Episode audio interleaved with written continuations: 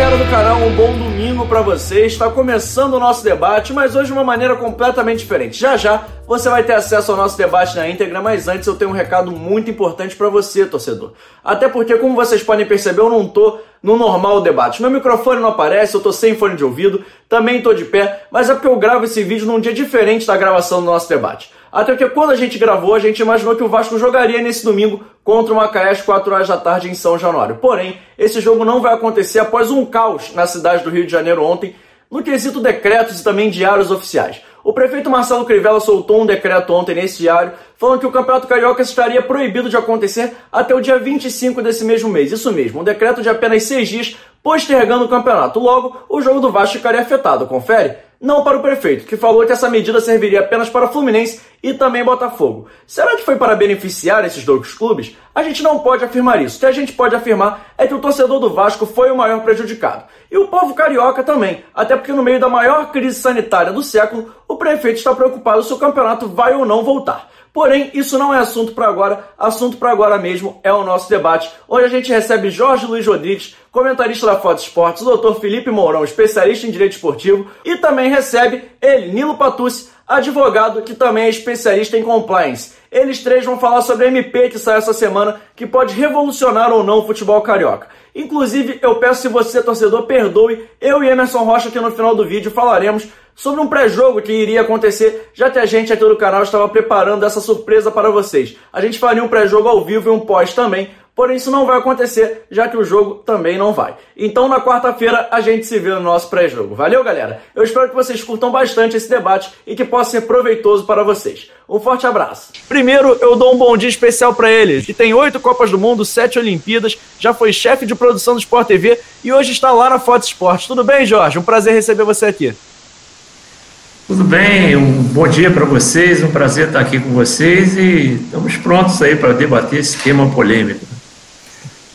É isso aí. O outro debatedor, além do Emerson Rocha que está comigo e já já eu vou dar um bom dia para ele, é o doutor Felipe Mourão, advogado, mestrando e ele também é especialista em direito esportivo. Ô Felipe, você também pode falar um nome em inglês aí que eu não me atrevi a falar. Mas um bom dia para você, tudo bem? Vamos lá, João, bom dia, tudo bem? É, o meu mestrado é Sports Law, é direito esportivo em inglês. É um prazer estar com vocês aqui. É isso aí. E esse debate hoje está interestadual, né, Emerson Rocha? Já que o Felipe, pelo sotaque, já deu perceber que ele está lá em Minas, você está aí em Nova Friburgo, é no mesmo estado do Rio de Janeiro, mas está todo mundo separado, todo mundo cumprindo o protocolo de segurança e todo mundo pela internet. Bom dia, meu parceiro, tudo bem? Como é que tá? Bom dia, João, tudo bem para você? Bom dia para o Jorge, bom dia também para o Felipe. Vai ser um debate de alto nível, mais um aqui na Atenção Vascaínos, até porque esse assunto a torcida do Vasco quer saber, será que o Vasco tem condições de transmitir um jogo de futebol? Hum, não sei, João. Vamos saber aqui. Vamos descobrir. E a minha primeira pergunta, eu acho pra gente falar dessa MP que foi editada pelo presidente Jair Bolsonaro nessa semana, nada melhor que a gente ouvir o primeiro o nosso doutor Felipe, que ele vai explicar um pouquinho mais a base jurídica disso. Felipe, para quem é leigo, para quem não entendeu muito bem, leu, viu, ouviu, não entendeu, você pode fazer um breve resuminho para a gente já começar pautando o nosso debate? Sim, claro, João.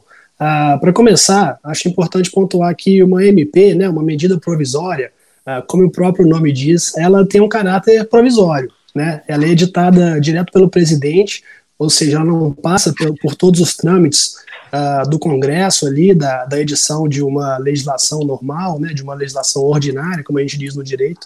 Então ela vem, é, ela pega todo mundo assim, mais ou menos de surpresa, porque ela vem de cima para de cima para baixo mesmo, e é, muitas das vezes alterando aí temas relevantes para a gente, igual foi nesse caso da, da MP 984. Ah, importante para a gente iniciar o assunto, na minha opinião, é frisar que ela tem um prazo de validade. Ela vigora, ah, a princípio, por 60 dias, prorrogáveis por mais 60, ah, só que durante os primeiros 45 dias dela, ela tem que entrar em votação no Congresso, ou seja, como ela vem de cima para baixo, aí, né, do presidente para a legislação nacional, ela tem que ser validada uh, pelo Congresso, pelos nossos, nossos queridos deputados lá, né, para que ela realmente ganhe força de lei após esse prazo de 60 mais 60, que é o máximo que uma MP pode vigir. tá? Então, ela vem com alterações relevantes aí, que, que de fato, se forem confirmadas pelo Congresso, vai, vai ser uma nova, vai inaugurar uma nova era aí na indústria do, do futebol brasileiro, com certeza, mas tem esse porém, que ela tem que ser confirmada pelo Congresso e ela pode ser confirmada não 100% do seu conteúdo, pode, podem haver alterações ali, uh, podem haver alguns, uh, alguns artigos ali da MP que não vão passar, que vão ser vetados pelo Congresso, então é importante a gente deixar isso bem claro logo de início. Entendi. Emerson Rocha, você pode fazer a primeira pergunta do nosso debate, por favor, agora que a gente já tem essa base? Claro, João, faço sim. Então, um dos dois pontos, além dessa questão da transmissão dos jogos de poder ser feito pelo mandante em seu canal, ou até mesmo a venda particular dos seus direitos de, de transmissão, um dos pontos é essa questão, por exemplo, de uma empresa de é, radiofrequência ou de, de televisão, até mesmo de rádio, poder patrocinar um clube na sua camisa. E aí eu queria perguntar para o Jorge, porque o Jorge tem essa experiência toda em, em, em, em coberturas de grandes eventos esportivos. A gente lembra, por exemplo, na final de 2000 da Copa João Avelange, o Vasco colocou o símbolo do SBT, até porque a Globo ia transmitir. A partir dali houve essa cisão, essa, essa, essa obrigatoriedade de não poder mais fazer esse tipo de, de comércio, esse tipo de patrocínio. Eu queria perguntar ao Jorge, por exemplo. O Jorge hoje está na Fox Sport, mas o grupo Fox é um grupo muito grande.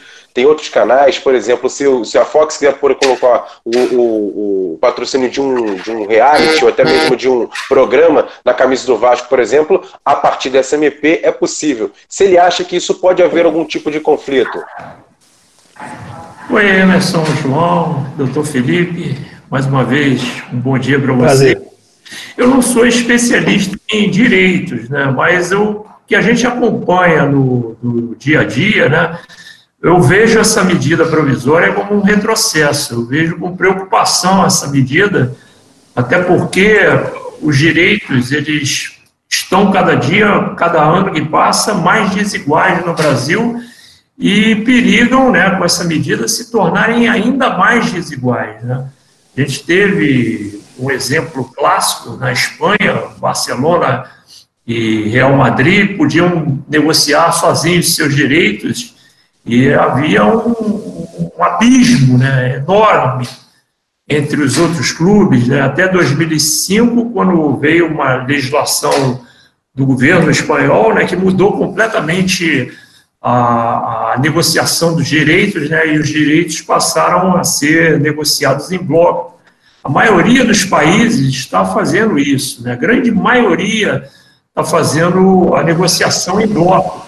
E o que nós temos visto aí, desde que mudou-se isso, a inclusão do Clube dos 13, e se achava que iria melhorar, na verdade, favoreceu os times de maior torcida, né, que são Flamengo e Corinthians, que estão bem na frente dos demais.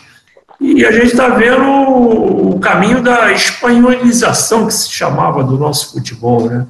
O Flamengo tem uma dívida grande, né?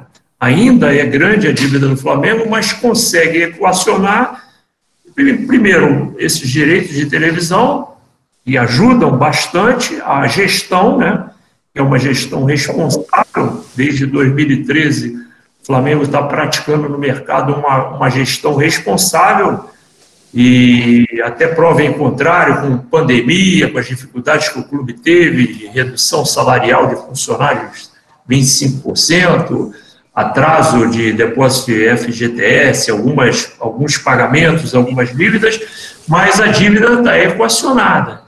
Né? O mesmo a gente não vê no Corinthians, que tem praticamente aí no mesmo patamar do Flamengo é, e não conseguiu equacionar suas dívidas e está subindo cada vez mais.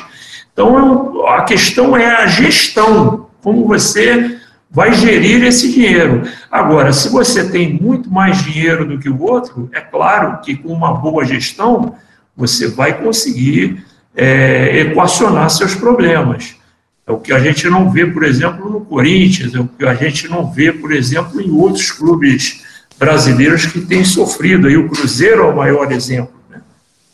Então eu vejo com preocupação por causa disso. Eu defendo que essa, essa divisão, essa negociação tenha que ser em bloco, até e você distribuir os valores de pay-per-view, distribuir premiação, como faz a Premier League na Inglaterra, que estipula uma premiação né, para os clubes que terminarem em, em, da primeira à vigésima colocação, você tem uma premiação extra ali, que é um bônus que ajuda muito.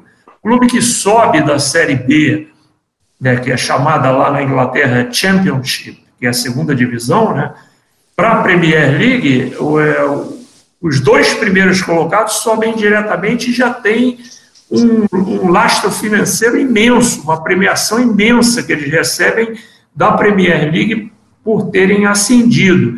E o terceiro colocado, que joga um playoff, né? na verdade, o terceiro contra o sexto da temporada normal e o quarto contra o quinto, e os vencedores se enfrentam em jogo único em Wembley para determinar qual é o terceiro classificado, esse terceiro colocado leva sozinho 100 milhões de libras.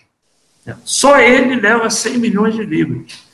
Então, é, é, é, um, é um modelo feito para ajudar também quem sobe a tentar se manter e não cair direto. Muitas vezes isso é difícil, porque quem já está no topo já tem aquele lastro financeiro, aquela, é, aquela programação, a questão da cobrança também do fair play financeiro, que é importante. O clube pode perder pontos, pode ser alijado do campeonato como esse ano aconteceu com o Bury, que é um clube super tradicional da Inglaterra, foi campeão inglês no, no, no início do século passado e foi alijado da disputa do campeonato da quarta divisão por não ter condições financeiras de disputar. Então ficou com um time a menos. Todos os adversários que enfrentariam o Bury é, ganharam a partida por 3 a 0. Mas isso, para chegar a isso, isso é considerado uma vergonha na Inglaterra. Né? E a gente já tem o um exemplo do Cruzeiro por dívida, já começa a Série B com seis pontos a menos. Então a gente precisa, eu acho, acima de tudo, estabelecer um diálogo civilizado entre os clubes. Nós não vemos absolutamente uma gestão proativa dos clubes em benefício, por exemplo, do surgimento de uma liga em que todos tentem pensar num bem comum. Aqui, um mês o Vasco apoia o Flamengo, o Flamengo um mês quer destruir o Vasco, o, o Vasco o outro mês odeia o Flamengo, o Fluminense um mês se dá com o Flamengo e o outro mês não se dá por causa disso. São os interesses dos dirigentes e dos clubes acima do, do importante. Muita gente vendo essa movimentação da MP como um embrião para o surgimento de uma liga. Mas uma liga jamais vai existir com essa mentalidade tacanha que a gente vê no futebol brasileiro. Emerson, se você me permite, eu vou puxar um, gan um gancho aqui do Jorge. É porque ele falou de alguns pontos que eu tinha anotado aqui na minha pauta, mas o primeiro que eu queria abordar é o surgimento de uma liga. Porque todas essas ligas do mundo que a gente vê que os direitos são compartilhados, que os clubes negociam em bloco, se tratam de ligas fortes. A Premier League, o próprio campeonato alemão, todos eles negociam de uma maneira unificada, não tem essa disparidade toda. Eu queria perguntar para ele se ele acha que essa liga não vai acontecer ou não acontece. Ele já até citou isso na primeira resposta dele, mas muito por conta da mentalidade amadora dos nossos dirigentes. Lá os clubes têm donos, têm, acionistas, então o produto o campeonato é muito importante. Eu queria saber dele, e o Felipe pode falar um pouquinho também sobre isso, se essa nova formação de liga ainda vai demorar por conta até de entraves jurídicos, que pô, teria que brigar com a detentora dos direitos agora, os clubes teriam que reformar seus estatutos, como o Botafogo vem fazendo, nosso rival. Então eu queria saber um pouco deles dois sobre esse surgimento da liga, o porquê isso é tão difícil nesse primeiro momento.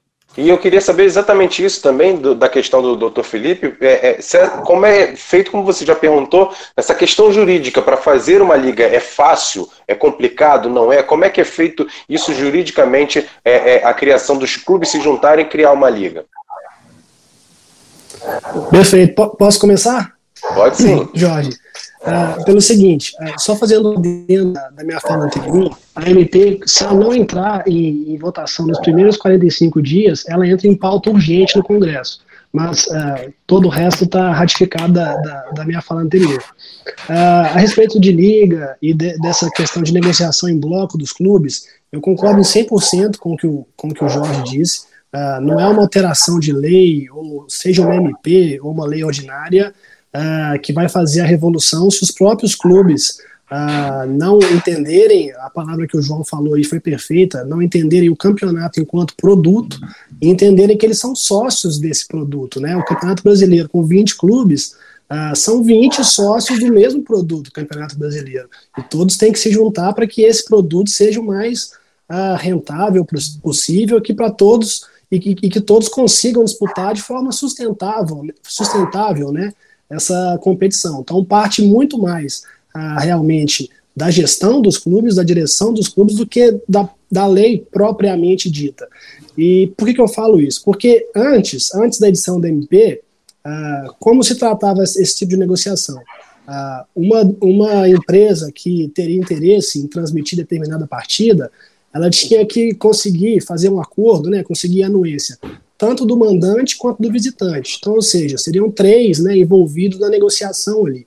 O que essa MP fez uh, de forma mais decisiva foi eliminar o terceiro aí. Né? Hoje, a partir da MP, somente então o mandante e a, a, a empresa negociam aí a, a, exploração comercial dessa, desse evento esportivo. Né? Então, retirou um, um, um da mesa aí para negociar, o que na teoria poderia trazer maior uh, celeridade, maior dinâmica nesse sentido, porque dando um exemplo bem prático, tá? Tua João, Emerson e Jorge. Uh, se um clube uh, negociasse com a, com, a, com a Globo, qualquer emissora de televisão, todos os seus jogos, os seus 38 jogos, por exemplo, do Campeonato Brasileiro, uh, ele ficaria na dependência da Globo conseguir fazer um acordo com outro clube, né, que, que vai jogar contra ele, para que essa partida fosse transmitida. E a gente sabe, por exemplo, nos últimos anos o Atlético Paranaense, agora o Flamengo, por exemplo, no campeonato uh, estadual, não se acertaram aí com, com, com as detentoras né, dos direitos televisivos. Então, uh, pegando um gancho que o Jorge falou, na prática isso, para o todo, era muito ruim, porque o campeonato ficava, entre aspas, picado. Né? Alguns jogos podia, participar, podia ser transmitido, outros não. Ah, e para o torcedor isso é muito ruim, para o produto isso é muito ruim. Então, agora, com o mandante ah, tendo 100% dos direitos dos jogos ah, dele, ah, essa questão fica mais ah, dinâmica na parte negocial.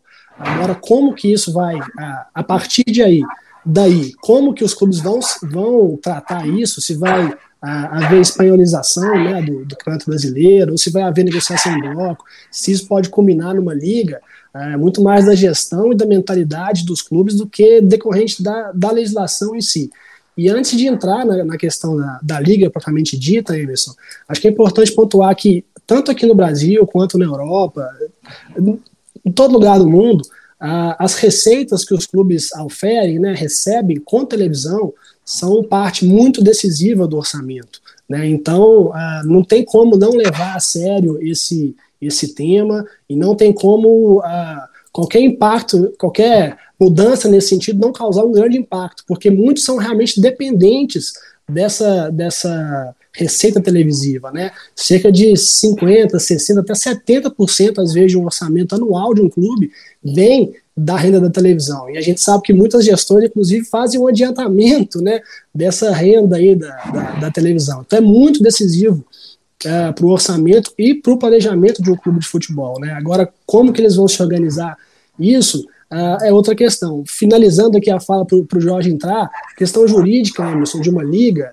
uh, a liga, quando ela é criada pelos clubes, ela é uma entidade privada, assim como a CBF é uma entidade privada também, assim como os clubes, né, são entidades privadas, uh, falando assim de uma forma sem muito uh, papo de advogado, que eu sei que é chato, mas é, é criar uma terceira pessoa jurídica aí, uma, uma, pessoa, uma empresa privada, né, que vai ser essa liga, que vai ser detentora ali uh, dos direitos daquela competição, no caso o Campeonato Brasileiro, por exemplo, e uh, os clubes seriam sócios ali, né, mais ou menos usando um exemplo ali do, do futebol norte-americano, MLS, né, que eles são franquias, né, mas lá é outra realidade. Mas é mais ou menos nesse sentido, os clubes sócios de uma outra pessoa jurídica que uh, ela sim uh, negocia e gere essa questão do, dos direitos televisivos em bloco. É, ou a, a, a, televisão contrata os 20, né, os, os, jogos dos 20 clubes, todos os jogos do campeonato, ou não contrata nenhum. E isso, negocialmente, é muito importante, porque você é, ganha uma força incrível. Por isso que a Premier League, as ligas uh, europeias, eles conseguem valores astronômicos né, com, com, com a, a, comercialização desse, desse, desses direitos, porque é em bloco, é o produto, é o campeonato ou não é nada. Então, os valores são muito grandes. E é importante também frisar que é, a gente está tratando de televisão, mas hoje em dia a gente tem também streaming, uh, jogo transmitido pelo Facebook, por outras plataformas, né? Então isso aumenta bastante o leque aí de possibilidades dos clubes uh, ganharem receitas com isso, né? Podem vender uh, os jogos, os direitos televisivos para uma empresa, os direitos da internet por outra, para outro aplicativo, né? E toda sorte de criatividade e diversidade nesse sentido. Ô Jorge, antes de você responder, eu queria até acrescentar em cima do que o Dr. Felipe falou. É o seguinte, trazendo para a realidade do Vasco em si. Hoje o Vasco está com o Pires na mão, todo mundo sabe a situação financeira do Vasco. Para fazer esse tipo de negociata, principalmente com, com a emissora de TV, até mesmo plataformas de streaming, Será que o Vasco hoje, com a situação financeira que ele está, se não acontecer essa questão que a gente acha que deve ser a melhor forma, que é essa negociação em bloco, se for uma, uma, uma negociação individual por cada clube, você acha, Jorge, que o Vasco, por exemplo, sai um pouco atrás de outros clubes que estão mais bem organizados nesse momento? Complementando a pergunta do Emerson, você acha que o Vasco tem força para sentar na mesa hoje e falar assim, não, eu quero isso? Ou o Vasco vai ter que muito mais aceitar o que é proposto do que conseguir propor alguma coisa? Só dando esse complemento, Emerson, desculpa. Eu acho que tem vários fatores aí ligados a isso. O primeiro, é, o doutor Felipe explanou muito bem aqui, a questão do, do, do direito, de o clube ter a liberdade de, de negociar o seu próprio direito, é claro que o Flamengo, o Corinthians, eles vão largar muito na frente de, de um Atlético Goianiense, de um Havaí. O Havaí está na Série B, mas lembrando os Curitiba. Que, que disputam normalmente a Série A, né? Curitiba, é, o, o próprio Bahia, que é um esquadrão, mas é um outro mercado, está no Nordeste e a gente está vivendo um momento único também de pandemia que está afetando a economia, a previsão de, de queda do PIB até 10, 10 pontos, né, 10% né, de retração do país. E o mercado do futebol, dos direitos de futebol, a gente tem visto, está bastante saturado. Né? Você vê, o Flamengo tinha um patrocinador master que rendia ele 15 milhões de reais para um clube da magnitude do Flamengo. Agora, por que isso? Por que isso? Os direitos do, do Campeonato Brasileiro para o exterior estão em negociação, né? E pretendendo dar aí para cada clube cerca de 3 milhões é, por essa negociação dos direitos de, de televisionamento, direitos de comercialização do Campeonato Brasileiro no exterior. Isso é uma fatia muito pequena, mas por quê? O Campeonato Brasileiro ele era um tumulto só até 2003, quando começaram os pontos corridos. Né? Tinha virada de mesa, clube que caiu e não caía, é, mudança, tribunal, uma série de coisas e foi se adequando, melhorando o sistema. Mas nós ainda temos muita coisa contra nós, que a primeira coisa, o fuso horário. O horário do Campeonato Brasileiro é, nos meios de semana né, é inviável para venda para a Europa, por exemplo, e para outros mercados. E o jogo começa às 22 horas. É, pensando que começa às 8 da noite. Na África, em Joanesburgo, onde eu já morei em 2010, é, são seis horas a mais na África, em alguns países da África, às vezes três, às vezes quatro, às vezes cinco, às vezes seis horas, dependendo da época do ano. Na Ásia é de manhã cedo, as pessoas estão indo para trabalhar. Na Europa já é madrugada. E no fim de semana, o único horário que poderia ser mais palpável é das 16 horas seria, por exemplo, na África 21, 20, 21 ou 22, na Europa também 20, 21, dependendo da Europa Oriental, na Rússia, por exemplo, 22. Então, são horários que não ajudam para a comercialização. Então, por isso que esse direito de transmissão ele é tão barato. Porque eu me lembro que em 2010, quando eu morei em Joanesburgo, a, o Super Esporte, que é o maior canal de a cabo da África, tem nove canais. Eles têm nove canais de esportes, Super Esporte. E ele transmitia num desses canais, aos domingos, os jogos do Campeonato Paulista e jogos, quando acabava o estadual, era um campeonato brasileiro. E eles tinham grande dificuldade de exibir os jogos nos meios de semana, quando os jogos eram programados, porque era, começava, a, naquela época era 21 e 45 era 3 e 45 da manhã em Joanesburgo, né? e na África do Sul inteira, né? dependendo da época do ano, às vezes, quando não no verão, é 2 e 45 no final de semana à noite. O sul-africano dorme cedo, por tradição, porque ele acorda muito cedo. Então você tem que adequar a cultura de cada país. Isso é muito difícil também. O futebol brasileiro não é valorizado, comercialmente falando, por causa disso. Você vê, o Flamengo está buscando, tem, é, diz, né, ter, a gente acompanha o noticiário, ter vários patrocinadores interessados mas nenhum é esse valor astronômico que estão mencionando. Por quê? Não existe mercado, condição de mercado de pagar o que se imagina que o Flamengo mereça. Né? E pode fazer outras associações, dependendo da empresa que for, por exemplo, a Amazon, pode crescer o Flamengo e, e, é, tremendamente em outros tipos de negociação, seja de loja, seja de venda de, de produtos. A Amazon é o número um do mundo em, em venda de produtos é, por meios digitais. Então, você pode ter várias associações, mas até se noticiou na semana passada que a Amazon pediu um desconto de 30% ao Flamengo por causa da situação do mundo, e o mundo é isso. Nós não podemos ver, é, é, fugir dessa realidade da pandemia que vai nos afetar no mínimo, no mínimo, por mais uns três anos. Então, a gente tem que trabalhar com os pés no chão. Então, eu, eu volto para o início da minha fala. Enquanto não houver uma união dos clubes, um pensamento coletivo e não o pensamento apenas, ah, Flamengo, eu vou me dar bem, eu quero, o Flamengo tem que ser valorizado. Mas não existe campeonato só com o Flamengo. Né? Não vai existir só Libertadores com o Flamengo. Mas e o Vasco, Jorge? O Vasco é, é, também está nesse pacote? O que, que você acha? Eu acho que o Vasco, a condição financeira do Vasco é um ponto contra a negociação, porque o Vasco não vai poder exigir o que o Flamengo exige pela situação financeira do Vasco, de estrangulamento. Mesmo então, com o número de torcedores sendo grande me, também? Mesmo com o número de torcedores, não resta dúvida, porque o, o, torcedor, ele apoia, mas, o, por exemplo, o Flamengo tem um ativo enorme, que é jogar no Maracanã. A visibilidade para o sócio-torcedor dele é extraordinário o Maracanã, por quê? Ele tem ali a capacidade de colocar no Maracanã, é, em cada jogo, uma base, uma média, uma média mínima de 52 mil pessoas.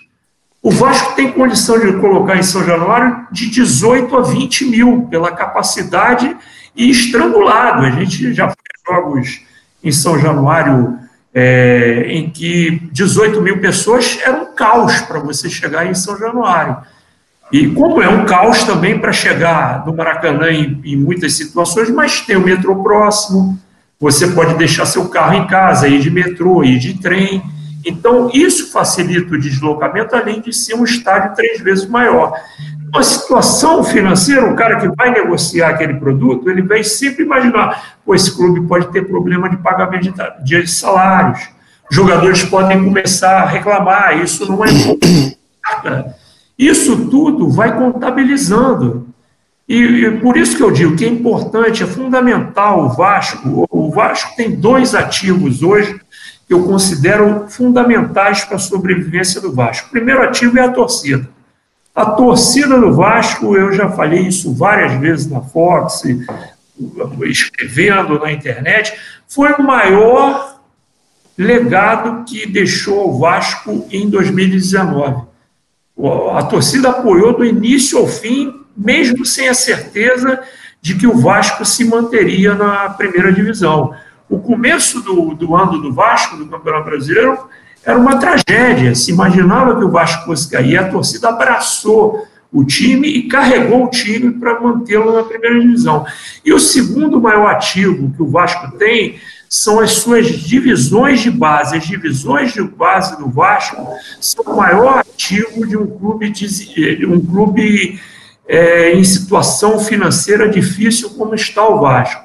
Trabalhar cada vez mais, formar valores, tentar valorizar, tentar manter o máximo possível esses jogadores no clube, para que crie uma identidade para a venda de camisas. A venda de camisas e de produtos oficiais do clube é fundamental. Então, o futuro patrocinador master, ele sempre vai vislumbrar isso tudo. A situação financeira, momento político do clube, que é ruim, ou a venda de produtos oficiais que podem associar a marca do clube à marca dele, na, numa manga de camisa, num, numa frente de camisa, no ombro, na gola. Então, esses fatores são importantes que muitas vezes os dirigentes não se dão conta. Eles querem arrecadar. Não, não quero arrecadar. O Vasco vale 50 milhões de patrocinador master. Mas o que eu tenho para oferecer? Os meus problemas a minha situação, os meus quatro meses de FGTS estão sempre ali pagando um para não deixar vencer o quarto, é, depositando. Então, essa questão é muito importante. A associação da marca é muito importante. Você não vai querer associar a, a sua marca a um produto que está sempre no noticiário da dificuldade.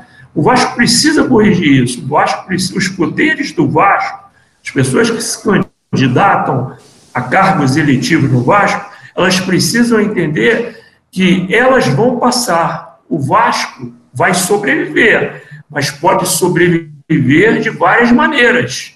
Pode sobreviver como já foi o Vasco dos anos 2000, final dos anos 90, da década de 90 até o início do ano 2000, né? ou o Vasco como o América, o Vasco como o Bangu, que já foram grandiosos, nós temos um caminho enorme para discorrer aqui. Agora, enquanto os poderes do Vasco não entenderem isso e, e ficarem tratando de medidas que visam a beneficiar a sua corrente política em detrimento da sobrevivência do clube, o clube não vai conseguir arrecadar patrocinador algum desse patamar pretendido pelo Flamengo e pelo Corinthians. É, Emerson, eu tenho uma pergunta para fazer. O Jorge deu uma explanação muito boa. Eu vou até abordar uns pontos dele para perguntar para o doutor Felipe. A gente falou de criação de liga, a gente falou de comercialização de produtos. Porém, o Campeonato Brasileiro tem contrato vigente com a televisão e com os clubes até 2024. Então, eu queria saber como é que os clubes que eram da Turner e que agora perderam esses contratos, como é que vai ser nesse campeonato? Até abordando uma situação, relembrando a Copa Libertadores de 2012, que foi o ano que a a Fox Sport chegou no Brasil. Não é a mesma situação, mas o meu, a minha pergunta, o meu risco para o torcedor é o seguinte: será que o torcedor, se o Vasco for jogar, por exemplo, contra o Bragantino, o Atlético Paranaense, alguém que vendeu seus direitos e não vender para ninguém, esse jogo vai ficar sem passar quando o Vasco for jogar fora de casa, por exemplo? Esse jogo pode acontecer do torcedor ficar sem ver. E além disso, eu queria saber dele se a gente está falando de formação de liga, se é possível os clubes formarem uma liga hoje é, mesmo afiliados à CBF também a FERJ, como é que funciona essa estrutura? Que é muito importante a gente saber disso, até porque se os clubes quiserem negociar em bloco, eles devem ter alguma formalidade no papel, e até onde essa formalidade vale ou não, sabendo que eles respondem a uma entidade maior ou a duas entidades maiores. Perfeito, João. Eu começo aqui, antes do Jorge, nesse sentido? Você começa. Então vamos lá. Uh, só pegando um pouquinho no, um gancho do que o Jorge falou, uh, realmente isso fica um ciclo. Né? O clube tendo uma situação uh, financeira debilitada, acaba que ele não consegue uh, ter força negocial com o patrocinador, ter força negocial com a empresa que vai transmitir o jogo, as partidas, vai comprar as partidas, né? E também não ter força negocial para segurar os seus, seus atletas, principalmente da categoria de base. E aí acaba que fica um ciclo, porque uh, o clube, né, o, o time não tendo aqueles ativos ali, aqueles atletas talentosos que o mercado valoriza, acaba que, aquele, que a partida daquele, daquele clube não, não fica tão valorizada pela TV nem pelos patrocinadores, né? E acaba, acaba fazendo um ciclo uh, vicioso ali, que o clube vai cada vez menos conseguindo arrecadar uh, valores menores. Uh, um detalhe importante, foi que o João citou, e que muito tem se falado agora com a edição da MP, Uh, é sobre a vigência né, dessa nova regra da MP em relação aos contratos que já existem. Uh, a meu ver, João, Emerson e Jorge, uh, essa questão é muito simples. Os contratos que estão em vigor, que já foram firmados lá atrás, eles têm de ser cumpridos de acordo com o que está no contrato. Né? Isso é um princípio básico do, do direito. Né? O, o, contrato vincula as partes, é a lei entre as partes ali. Até porque a gente bem sabe que a grande maioria dos clubes brasileiros já adiantou grande parte dessa receita, né? Então, uh, muito tem se falado aí que a partir do próximo final de semana, então já vai ser do jeito X. Não, não, não, não é dessa maneira. Claro que a MP ela pode servir para uma revisão desses contratos, uma renegociação ali na frente, mas os contratos em vigor, já assinados com Tanner, com Globo e etc., eles, a princípio, vão ter a vigência da forma que está lá acordada. Isso não tem muito como fugir, porque senão é quebra contratual por e simples, instir de multa e tudo mais. Tá?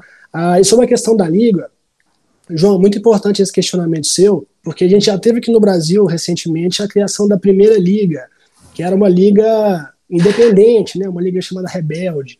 E é importante explicar como é que o futebol organizado ele é, é ele é dividido, né, para a gente entender como que uma futura liga entre os clubes iria se encaixar nisso aí.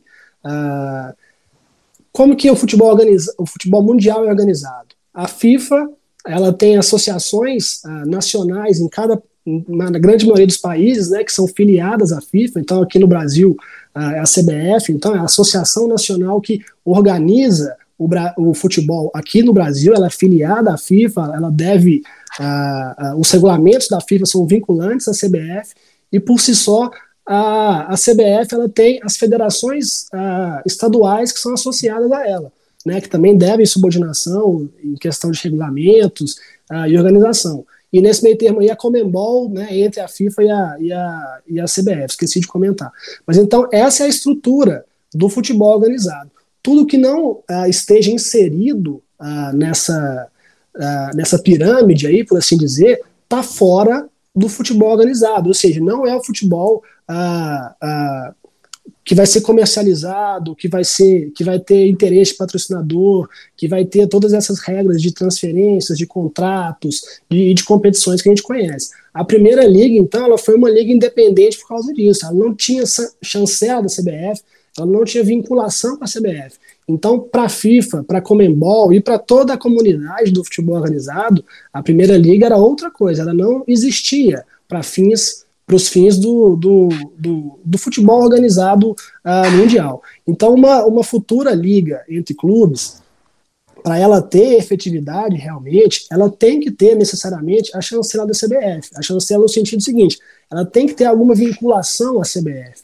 Porque se ela não não tiver essa vinculação, ela não faz parte do futebol organizado, não faz parte de FIFA, Comembol, a Federação Estadual, Campeonato Estadual, nada. Ela pode ser independente, é, mas ela não vai ter nenhuma dessa ligação e nenhuma dessa segurança e organização que o futebol tem. Mas essa, essa chancela ah, não necessariamente vincula subordinação. Tá? Porque hoje, como, como acontece com o Campeonato Brasileiro e os estaduais, por exemplo, os clubes, principalmente os menores, eles ficam realmente de pires na mão ali em relação às federações ou, ou, ou a, a, CBF, porque é a CBF que vai definir, olha, o seu, o seu valor de cota televisiva é X, e o clube não tem poder nenhum negociar, os pequenos, né, os menores, não tem poder nenhum negocial, e ele uh, uh, não pode abrir mão dessa, dessa, dessa fatia, né? Imagina um clube uh, do interior do estado aí, seja no Rio de Janeiro, seja em Minas Gerais, aquele valor para eles é decisivo, né, do estadual. Não tem como ele abrir mão daquilo ou se dar ao luxo de não receber para ter uma posição negocial forte depois. Não existe isso, né? Uh, porém, desse, desse esse modelo que existe hoje, a gente tem assim, esse grande intermediário, por assim dizer, que é a Federação Estadual ou a CBF, no caso do Campeonato Brasileiro. Se houver uma liga privada entre os clubes, ela vai ter que ter a chancela da CBF para ela estar tá inserida no futebol organizado, porém não vai ter mais um intermediário CBF negociando em nome de alguns clubes, principalmente os médios e menores, esses direitos televisivos. Vai ser a liga aquele organismo, ali, aquela entidade privada que vai negociar com, com a Europa, com a Ásia e com plataforma de streaming, etc. E uma, voltando aqui, só para finalizar, uma questão que o Jorge pontuou muito bem da adequação do futebol brasileiro, caso ele queira né, se inserir nessa, nesse comércio mundial aí dos direitos televisivos, essa adequação ela tem que ser uh, clara. Por exemplo, a Premier League, que é, que é super é, poderosa, né, que é a maior liga do mundo, ah, os jogos geralmente são sábado e domingo de manhã, justamente para se adaptarem ao horário asiático. Né? Por quê? Porque os asiáticos são quem mais pagam, entendeu? Então quem paga melhor tem direitos, né? Vamos dizer assim. Não, não, não teria como querer ter a receita do, do, do, do Oriente Médio, da Ásia, sem se adequar aos horários deles, né? A gente sabe até que muitos atletas reclamam de, às vezes, jogar 9 da manhã, 10 da manhã, igual, igual é, né? Por causa de, de alimentação, de fisiologia e tudo, mas questão é puramente comercial, não tem como fugir disso, né? Entendi. Até para um complemento que o doutor falou, quando a Premier League lançou o lunchtime, né, que é a hora do almoço, né, o, uhum. ao meio-dia, né, justamente pensando nisso, né, que na Ásia seria entre 18, 19 e 20 horas, né, e dependendo do horário do jogo ali, que a Premier League tem jogos que começam às vezes aos, aos domingos ao meio-dia de Londres, às vezes às 14h30 e às vezes às 17h15, dependendo do período do ano, né, e esses jogos são para públicos distintos, né, que querem consumir, né, para nós da, da, da, da, América do Sul, por exemplo, esses horários são ótimos, principalmente esse das 17h15, né, que eles usam muito na, na chegada ali do inverno, né, que está menos calor, né, então eles usam, e também o lunchtime. Em agosto não usa tanto, agosto, setembro. Mas é, esse ponto é importante, o horário, a comercialização. Eu vou até além, para acrescentar um detalhe que o doutor Felipe falou sobre as ligas. Quem controla o tribunal, quem controla a arbitragem, controla o futebol. Se a arbitragem e o tribunal são pagos pela CBF, quem controla o, o tribunal, quem controla o futebol, não, é, não vai ser a liga, vai ser sempre a CBF. Né? A CBF gasta por ano mais de 2 milhões de reais o STJD, em jantares, passagens, reuniões. Então, quem controla o, o, o tribunal, quem controla a arbitragem, controla o futebol. Não adianta dizer, ah, independência, eu vi ontem muitos dirigentes postando no Twitter, isso é independência dos clubes. Está só começando, gente. Na sexta-feira, à tarde, o presidente da Câmara, Rodrigo Maia, é, de, numa entrevista ao repórter, disse: Eu estou surpreso com essa MP nesse momento. É, não sei se tem essa urgência toda. Num momento como esse que o Brasil está vivendo, isso aí, na verdade, nada mais é do que simplesmente foi que um pagamento de favor né, pelo apoio do futebol carioca ao, ao, ao discurso do governo é, contra a pandemia. Né? O governo quer resolver tudo. O, a Prefeitura do Rio e o governo do Estado do Rio estão nas mãos do governo federal, porque depende de, de verbas federais para continuar tocando essa cidade e principalmente o Estado falido. Jorge, muito obrigado, mas antes de passar a bola de novo para o doutor Felipe, é que chegou mais um convidado muito especial para o nosso debate. Eu vou rapidinho passar aqui o currículo dele. É o Nilo Patucci, advogado, tem curso de gestão esportiva pela FIFA e ele também fala sobre governança e compliance, mas ele pode dar aqui o boa tarde, um bom dia especial dele. A gente ainda não está na tarde, apesar de ter subido, já está quase tarde, domingo de manhã. Domingo é um pouco confuso, mas um bom dia especial para você, Nilo. É um prazer recebê-lo aqui no canal Atenção Vascaínos. Eu que agradeço, obrigado pelo convite, espero poder colaborar com alguma coisa nessa, nessa discussão que ainda vai longe, pode ter certeza. É isso aí. Eu agora abro espaço para ele, Emerson Rocha, fazer a primeira pergunta para o nosso último convidado, se assim a gente pode falar. Emerson, manda aí para o Nilo, por favor. Faça sim, João. Nilo, eu queria saber de você, até por conta dessa questão, dessa, desse seu curso de gestão na FIFA, é, a gente levantou muita coisa na questão jurídica e também na questão da televisão em si, dos clubes, esportivamente, mas eu queria saber, por exemplo, nessa questão da, da gestão em si. Você acredita que essa MP assinada pelo presidente Jair Bolsonaro, que os clubes vão poder é, fazer, assumir a transmissão do, do, dos seus jogos para com em relação à comercialização, você acredita que isso, na questão da gestão, possa ser uma das salvações, das salvações para os clubes, ou você acredita mesmo que pode ser até um tiro no pé para os clubes? Olha, é, Emerson, eu, eu acredito que toda discussão, toda negociação que é feita de forma individual, no todo se perde muito.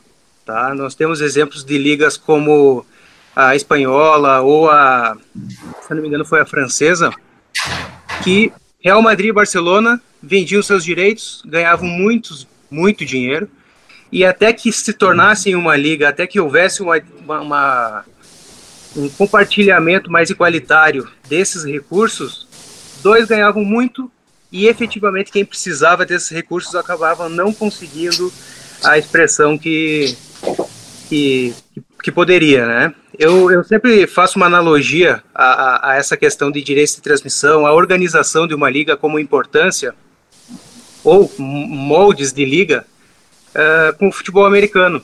O futebol americano ele é um esporte que é nacional, nos, nos Estados Unidos consomem é, muito, sobre o aspecto de marketing, sobre o aspecto gerencial, sobre o aspecto financeiro. É, é o maior evento esportivo é, do mundo, se eu não me engano, de espectadores só perde para a Copa do Mundo.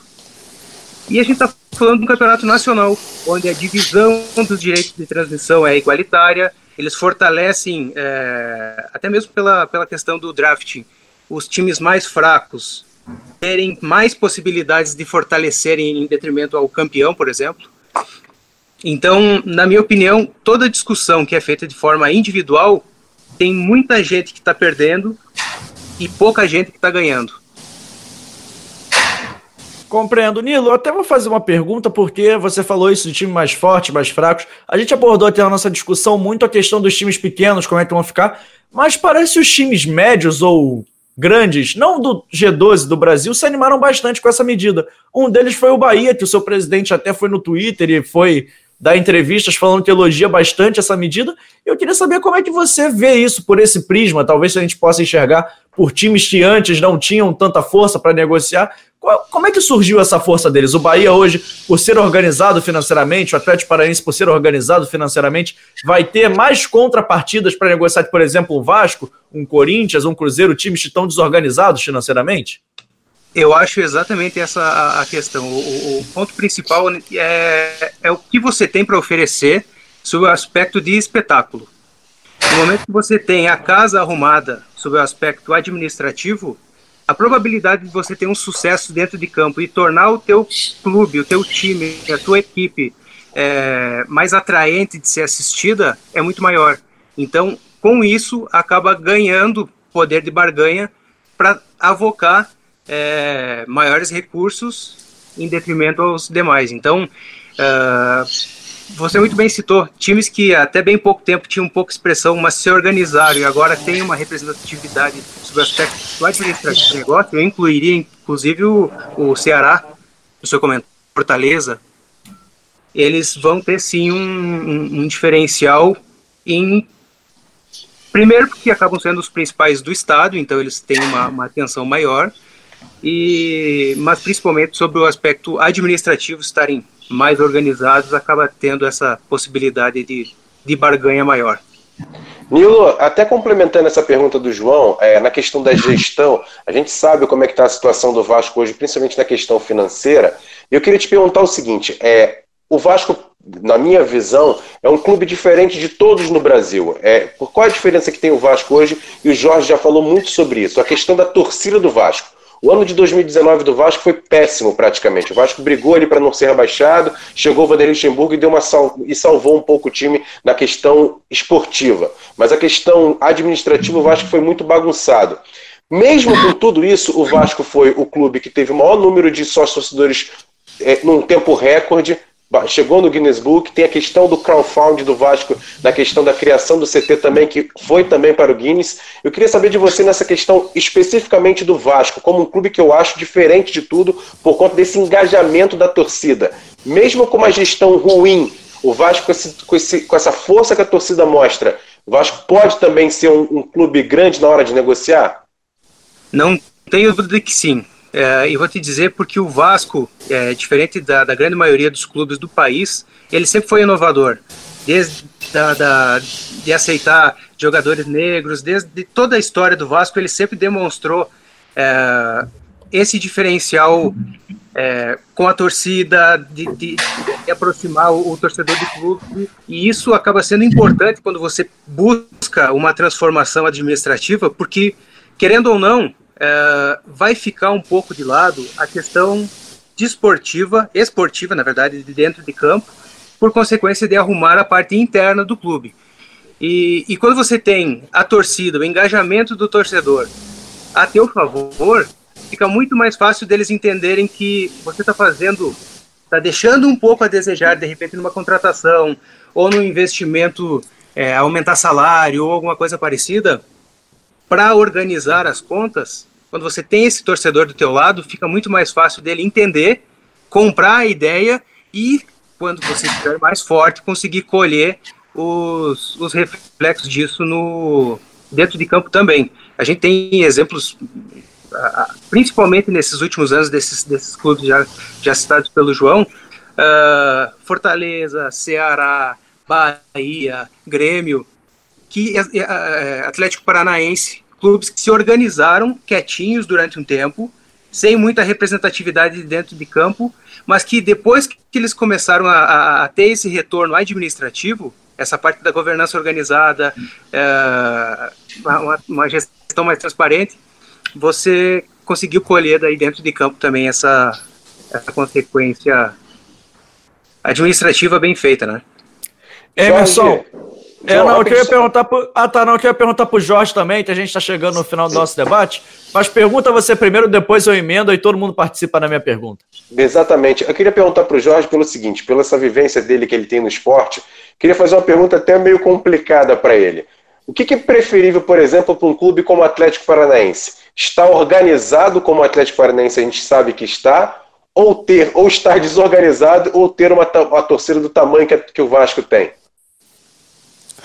Sem dúvida, a torcida é um ativo inigualável na vida de um clube, né? Você tem que administrar bem, como o doutor Nilo falou, esse ativo que você tem. É o que eu falei lá no início do programa. Ninguém vai querer associar a sua marca a um noticiário de atraso de salários, perda de jogador por não depósito de FGTS, brigas políticas constantes. A eleição do Vasco nunca acaba. Ela não acaba, ela dura 365 dias de cada ano. Ela não acaba lá no, quando um é eleito e o outro perde. Então a gente está vendo isso aí. O Vasco tem que primeiro, o primeiro passo que o Vasco tem que dar é a união dos seus poderes. Porque se os poderes não se unirem para salvar o Vasco, o Vasco não vai morrer. Agora, o Vasco pode escolher entre continuar sendo esse Vasco grandioso ou se tornar um Bangu, um América, que é o destino dos clubes que vão ao caminho da insolvência, como o Vasco está, com a dívida que o Vasco tem. E os torcedores vão envelhecendo, vão morrendo. A geração de 13, 14 anos, de momento, as crianças, a formação, 10 anos, 12, 13, 15 anos, não viu o Vasco ser campeão. sabe? Não viu o Vasco ser campeão brasileiro. Então é, é importante, essa geração estava crescendo quando o Vasco foi rebaixado três vezes na Série B. Se os, se os poderes do Vasco não entenderem isso, essa torcida ela vai diminuir, porque as pessoas vão morrendo e não vão sendo repostas. O Vascaíno vai ver o seu filho querer torcer para outro clube, porque ele quer, a criança quer ver o time campeão. Né? Ela quer comemorar o coleguinha da escola, chega lá com uma camisa do Flamengo, vê, falar, ah, o Gabigol, é. Qual é o ídolo do Vasco? O Vasco está vendendo os seus ídolos. Vendeu o Marrone, pode vender o Thales Magno. Por isso que eu digo, o principal desafio do Vasco nesse momento é unir os seus poderes para salvar o Vasco. Porque esse movimento dos torcedores, ele tem um prazo de validade. E ninguém aguenta ficar a vida inteira apoiando uma coisa e não ver respaldo dos dirigentes. É muito importante isso, que essa eleição do Vasco, próxima eleição, seja um marco, um marco de cobrança de responsabilidade e não uma cobrança em benefício do meu grupo, da minha oposição política. Eu, eu bato nessa tecla sempre. O, só os vascaínos podem salvar o Vasco e só os vascaínos podem contribuir para acabar de enterrar o Vasco. É, Emerson, rapidinho, já vou emendando na pergunta, mas eu acho que o doutor Felipe, principalmente o doutor Nilo também podem falar. Se é, se a gente pode imaginar talvez uma nova ordem no futebol, se a gente pode falar, com essa mudança que está acontecendo, com essa mudança de direitos, com tudo isso. Porque, por exemplo, os clubes bem organizados, como bem falou o doutor Nilo, largaram na frente. Será que agora a gente vai ver uma mudança de paradigma? Talvez esse G12 se transforme? Talvez esse G12 deixe de existir? Talvez esse G12 vire um G2, G3. Eu queria saber a opinião de vocês sobre isso, falando um pouquinho mais de futebol agora, não só do campo jurídico, do campo aqui, mais das ideias, mas do campo prático. Será que dá para a gente imaginar que vai ter uma nova ordem no futebol brasileiro? Doutor Felipe. Posso ir? João, eu acredito uh, que pode sim ser uma ruptura uh, do que acontecia antes. Uh, voltando um pouquinho naquilo que eu tinha, uh, no tema que a gente tinha entrado sobre liga, sobre a questão da, da intermediação aí que, que a federação estadual ou que a CBF faz uh, no caso, e que essa MP, ou o conteúdo dessa MP, não é MP em si, né, mas o conteúdo ali da, que inaugura né, essa MP, ela pode favorecer sim na minha visão, aquela palavra que a gente já usou aqui né, nesse encontro, que é o futebol enquanto produto. Né? Eu, sei, eu sei que uh, o futebol envolve paixão e tradição, não estou deixando nada disso de lado, mas estou dizendo que uh, ah, para oferir receita ou para um clube ser autossustentável no futebol atual, ele tem que entender que o, o, o futebol é um produto, que ele está inserido numa atividade comercial, né, que muitos uh, especialistas aí chamam de sportainment, né, que é a junção das palavras esporte entretenimento uh, em inglês. Então, partindo desse, desse pressuposto, o futebol enquanto negócio uh, pode ser sim uma ruptura, claro que dependendo de como os clubes vão uh, fazer essa gestão. Porque, na minha opinião, e uma visão, assim, um recorte bem estrito, e falando do ponto principal que eu vejo nisso, no, no, no médio prazo, no, no médio prazo, pode ser a retirada desse intermediário aí. Porque hoje, como que é? Uh, dar um exemplo prático. O Campeonato Carioca, por exemplo, ele é organizado pela FERJ, né? pela Federação Carioca. Então, ela, a princípio, detém todos os direitos daquela competição que ela organiza. A competição é dela. Né? Porém, a gente sabe, por exemplo, no, no, Rio de Janeiro, que o Flamengo, o Vasco, o Botafogo, o Fluminense, eles são maiores que o, que o, que o campeonato carioca no sentido de importância, mesmo de tradição no sentido de que o campeonato não existe sem esses clubes. Né? Então, esses clubes têm um poder uh, de barganha decisivo ali nessa questão. Porém, os médios e pequenos, eles não têm isso. Então, o que acontece? O, nesse caso aí da FED, a FED negocia a, a, transmissão do campeonato que ela organiza, que ela detém esses direitos a princípio, né? ela negocia esses direitos e repassa para os pequenos, que, como a gente disse, não tem uh, poder quase nenhum de, de, rejeitar a proposta ou de, ou de barganhar uh, nesse sentido. Uh, eliminando aí esse terceiro da mesa, vamos dizer assim, a mesa de negociação, e os clubes se mobilizando, talvez numa liga, que vai ser detentor do seu próprio uh, campeonato, né, e dos próprios direitos daquele próprio campeonato, elimina esse intermediário, né, e aí uh, essa própria, essa nova entidade, essa liga, ela pode gerir uh, da melhor forma possível esses direitos aí. Claro que pautando muito no que o Jorge falou, né, como vai ser a distribuição, né, da, de, desses direitos, o que o Nilo pontuou, da, da, competitividade né, entre esses participantes desse campeonato, porque não é interessante, enquanto produto, que a gente tenha um ou dois só clubes que, que disputem o título. Né? É interessante para televisão, ou para o streaming, ou para o torcedor, uh, que o campeonato seja o mais competitivo possível, né? que a gente tenha incerteza do resultado, ali, a gente tenha três, quatro, cinco é, clubes brigando, os jogos uh, bastante competitivos, e o produto, o produto time, né, os clubes, tem que estar tá recheado de, de, de, talentos ali, né? Porque a gente assiste muito o Campeonato Espanhol, a Premier League, as ligas europeias, muito por causa dos jogadores que, que lá estão, né? Se os jogadores, se os clubes brasileiros não conseguem segurar esses grandes talentos aqui, acaba que o nosso futebol fica pobre também no aspecto produto, né? Porque nossos o jogador brasileiro é valorizado, mas ele está lá fora, né? E então é entender que o torcedor ele é um consumidor daquele clube. Quem é o, o torcedor? Quem é o maior consumidor do Vasco? É o torcedor do Vasco. Então essa é a grande força do Vasco. Agora o Vasco precisa ter o um produto para fornecer para esse torcedor, para esse consumidor, porque senão o, consumidor, o torcedor também, ah, ele por si só, ah, não consegue ah, fazer, vamos dizer assim, essa roda girar. Né? Perfeito. Entendi. Jorge, você, por favor.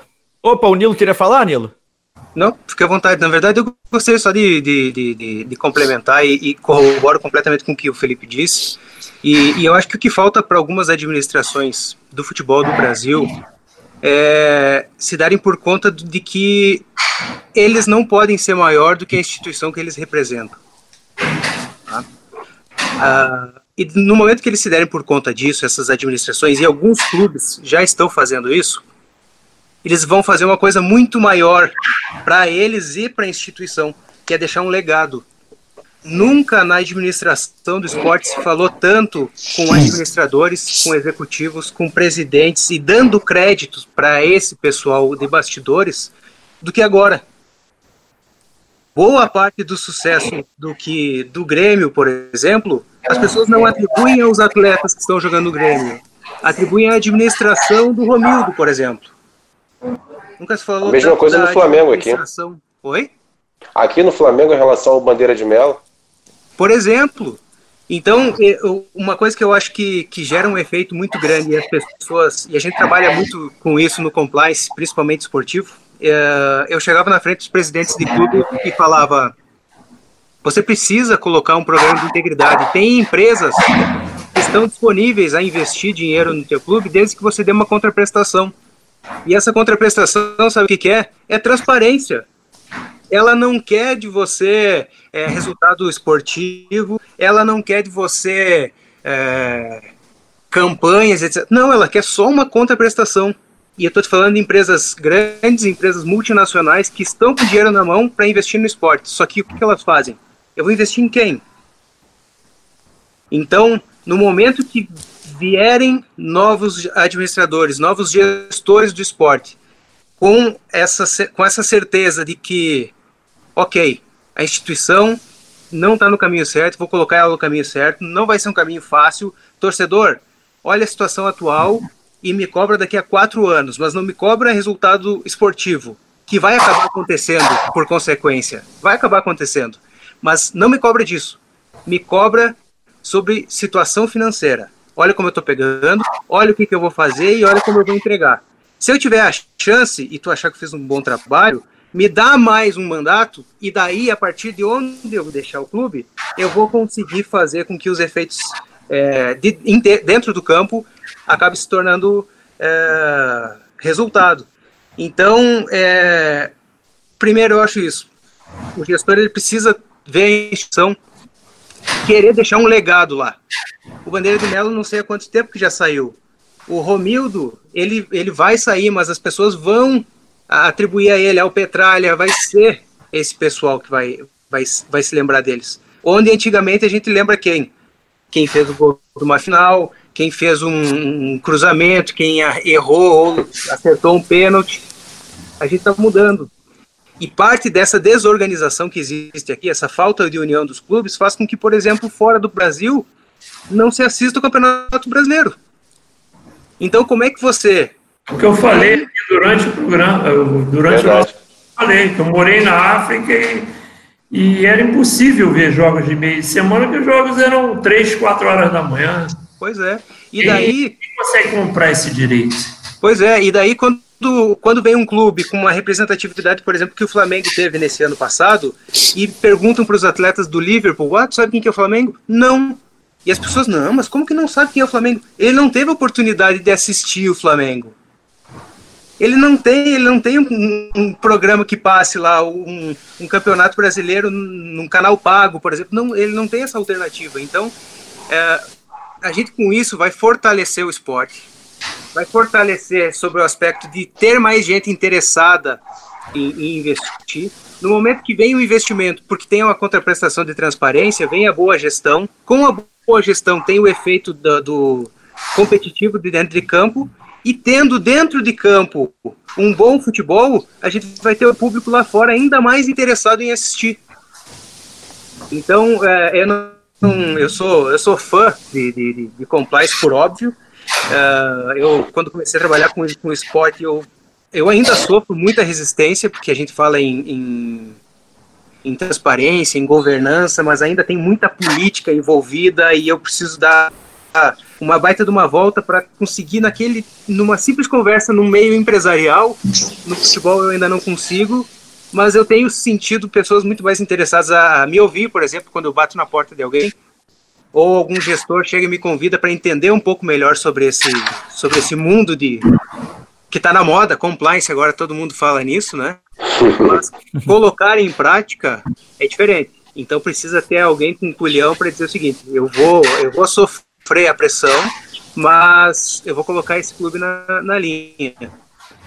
E quando você se protege eh, administrativamente, você consegue punir os próximos gestores que vierem mal intencionados com a adaptação a estatuto, você consegue cobrar via judicial toda, toda a questão criminal que ele cometeu sobre o aspecto administrativo, porque no futebol, no Brasil, ainda não tem. E nos, e nos outros países com a Liga tem. E Jorge, o Nilo falou uma palavra aí que para mim ficou aqui na minha cabeça aqui toda hora. Transparência, né? E a transparência é fundamental. E o doutor Felipe falou mais cedo sobre o intermediário, né? a importância de que pode ser benéfica para os clubes para eliminar o intermediário. Eu vou voltar mais lá atrás, eu tenho os cabelos brancos que vocês ainda não têm, né? Lembro lá dos primeiros contratos de televisão do, desse século, né? É, quando foram negociados, do 21, anos 2000 para cá, né? De renovações, e o Campeonato Carioca, quando foi negociado, a federação tinha direito a um centavo, zero de taxa de administração. Foram os clubes que assinaram para dar 5% do valor total do, do campeonato para a federação, na, na, gestão do Eduardo Viana Caixa d'Água, no final dos anos 90 ao início dos anos 2000. E os clubes deram 5%. Veio o Rubinho, os clubes assinaram para dar 10%. Os clubes, não foi a federação que exigiu. Por que quiseram dar? O que, que a federação tem para administrar? É o que eu disse lá no início. Quem, quem administra, quem é dono da arbitragem, é dono do tribunal, é dono do futebol. Os doutores estão aí e não me deixam mentir, né? Não é verdade? Eu estou falando alguma aberração? Não é. Porque quem controla a arbitragem, controla a administração do futebol, controla o calendário, controla o tribunal, é, controla o futebol. E a federação tem lá, a sala do, do presidente da federação é maior do que um apartamento de 150 metros quadrados. É um apartamento que vale, no Rio de Janeiro, aí, um, dependendo da localização, é, um mínimo 500 mil reais.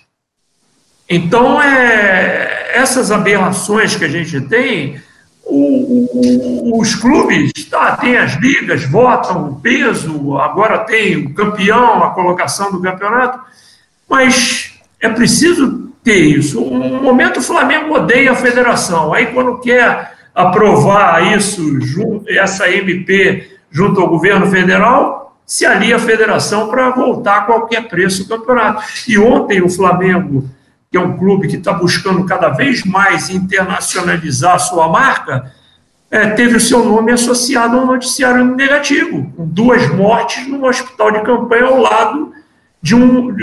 ao lado não, dentro do, do complexo do Maracanã.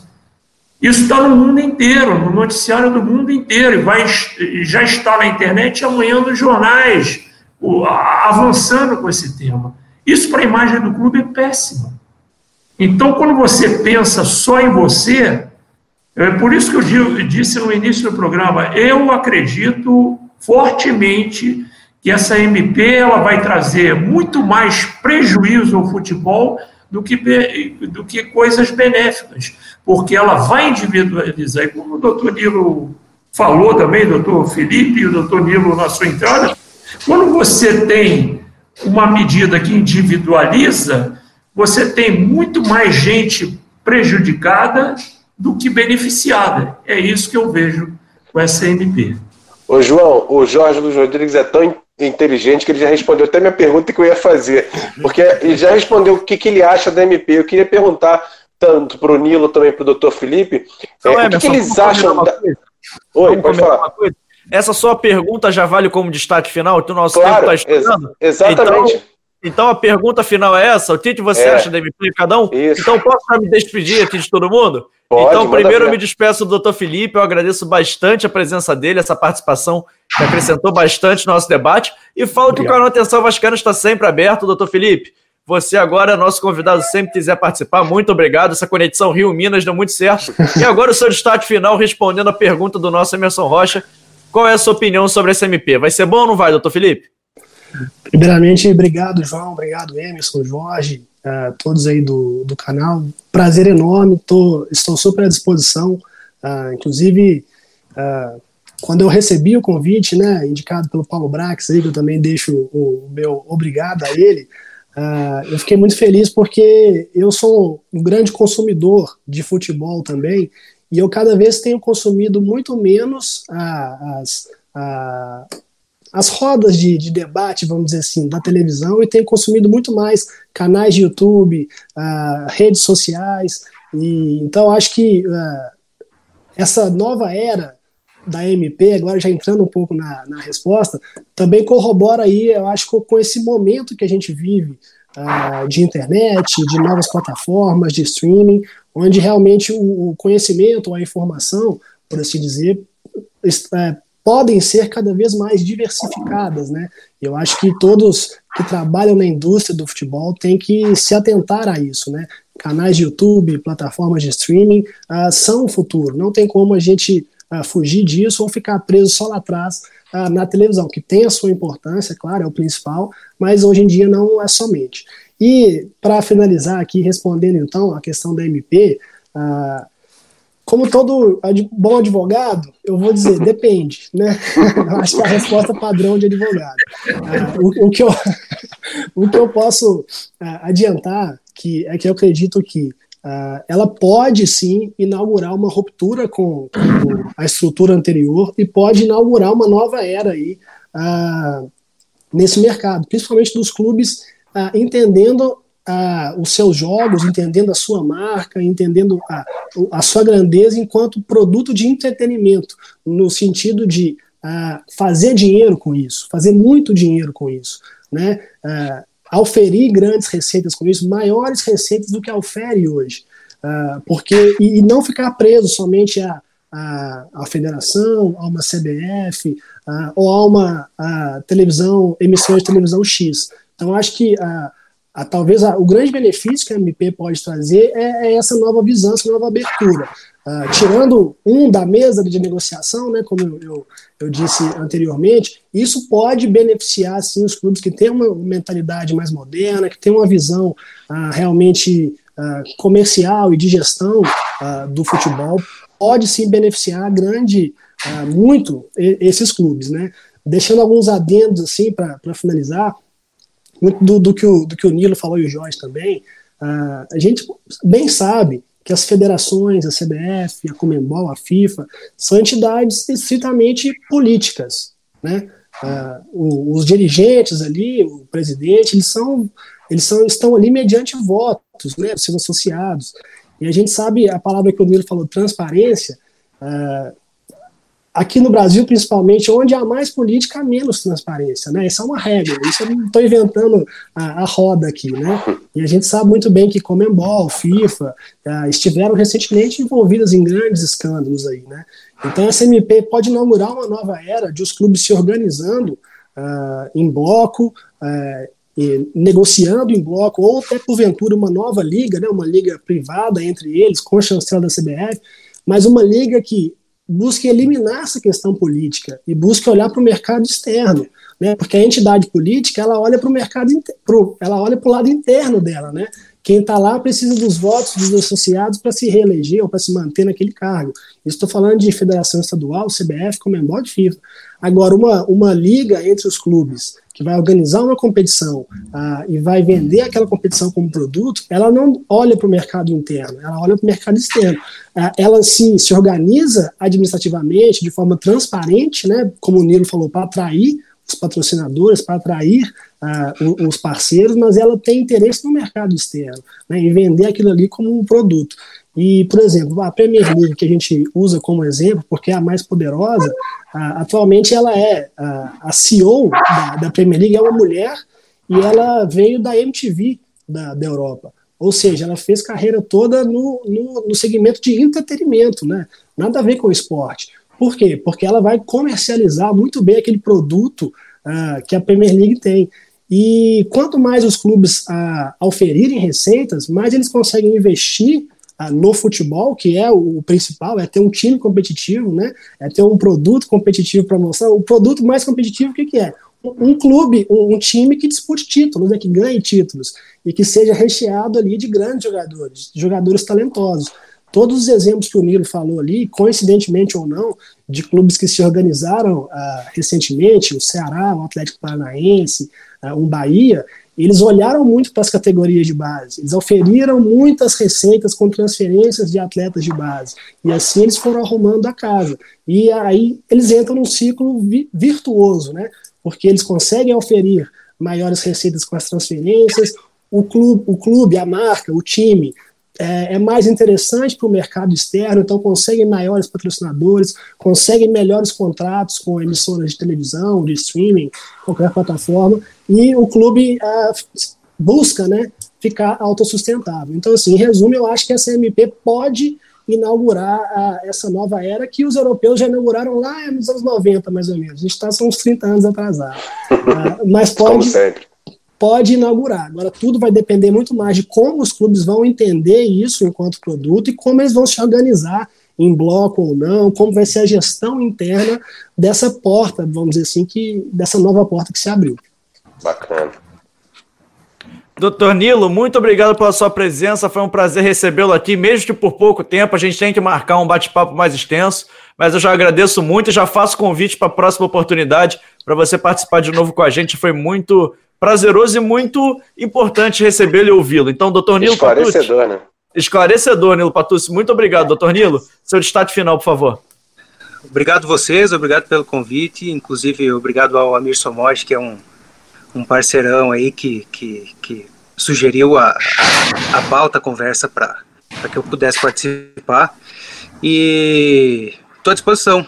Esse é um assunto longo para caramba, Uh, é, para muitos ainda é uma utopia, mas eu tenho uma crença bastante forte de que é um caminho sem volta e os primeiros que se derem por conta disso, e a gente já está percebendo isso, vão colher antes e vão largar com uma bela vantagem, né? Uh, sobre o aspecto da, da MP, eu acho que um gap que ela deixou e que eu acho que é muito importante é o seguinte, e que os clubes que não sejam Flamengo ou Corinthians, utilizar esses dois que acabam sendo os, os maiores beneficiados com essa venda de direitos de transmissão, eles deveriam investir em streaming, fortalecer os seus canais próprios, fortalecer a internet que não tem limitação sobre o aspecto de transmissão. A gente está falando sobre transmissão de televisão. Eles não, não, não, não se atentaram a essa nova realidade que o planeta vive.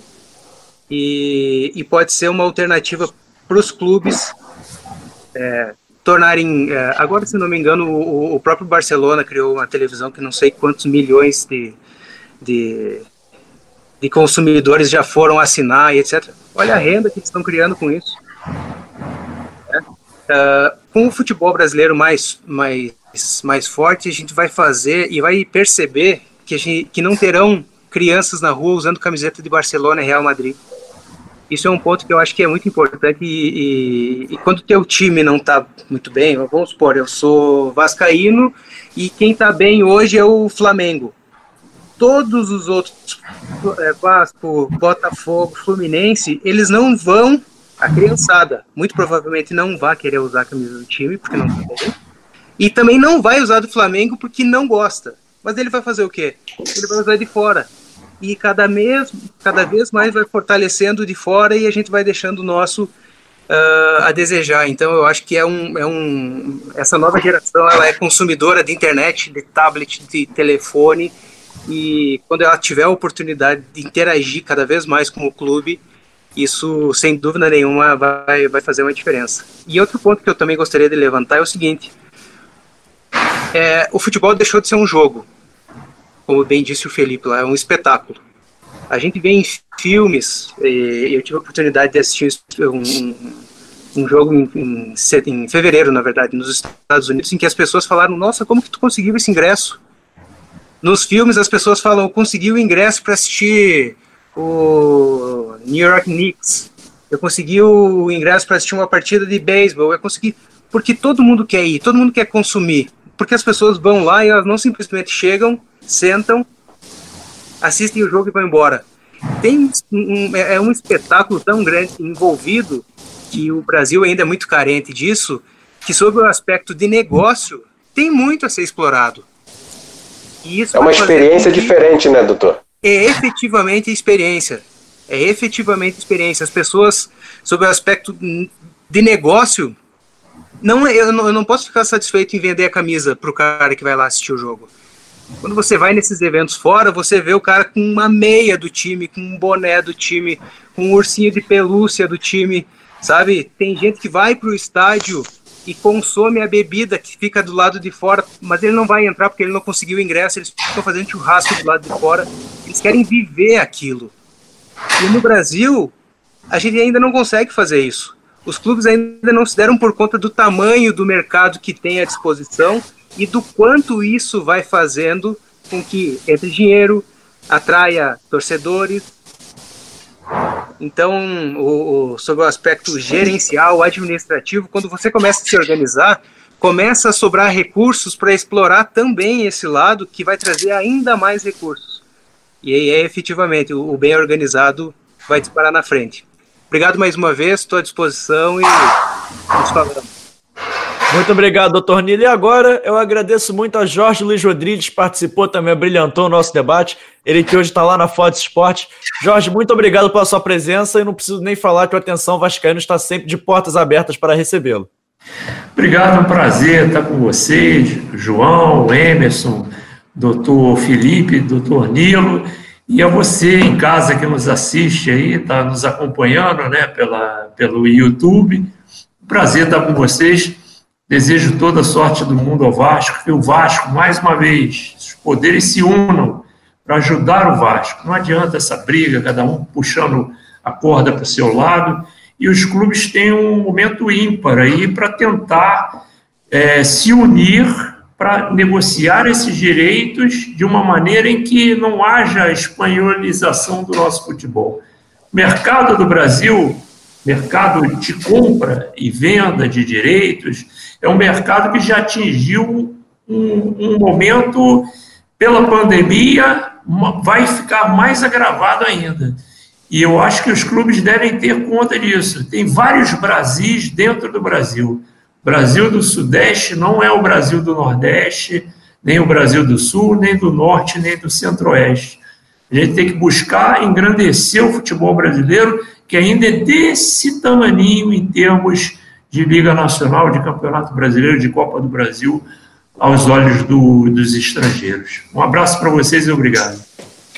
Valeu, Jorge Luiz Rodrigues, muito obrigado. E agora eu me despeço dele, Emerson Rocha. Na verdade, não é nenhuma despedida. É um até daqui a pouco. É até daqui, daqui a, a pouquinho a gente entra ao vivo para fazer o nosso pré-jogo. Hoje tem Vasco e Macaé, a partir das 4 horas da tarde, com transmissão da Rede Globo. Mas a partir das 3h15 a gente está ao vivo aqui no YouTube para fazer o nosso pré-jogo. Mas, Emerson, muito obrigado aí. E um recadinho final seu também, por favor.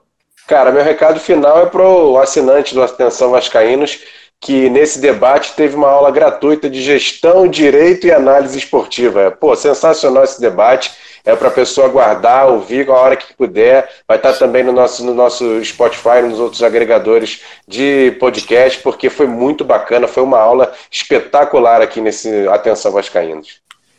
É isso aí, Emerson. E agora eu me despeço com uma dúvida, mas o pessoal de casa respondeu. Eu quero que você mande aqui nos comentários se você gostou da MP, se você não gostou, você acha que o Vasco vai se dar bem com essa MP? Comenta aqui embaixo, a gente tem esse debate expandido para todo mundo, para você também nos comentários participar com a gente. Como a Emerson bem lembrou, amanhã a gente entra no Spotify a partir ali de manhã, pela parte da tarde. Só você se inscrever no nosso feed que você vai receber e vai ver que a gente botou um episódio novo com esse debate tão incrível. Hoje à tarde tem o nosso debate nosso debate não, nosso debate foi de manhã. Tem o nosso pré-jogo e o nosso pós-jogo ao vivo. E não esqueça de curtir, compartilhar e se inscrever no canal, até porque essa semana nós somos mais de 114 mil assinantes aqui no canal Atenção Vasquentes. Meus amigos, um forte abraço para vocês, um excelente final de domingo. Tchau, tchau.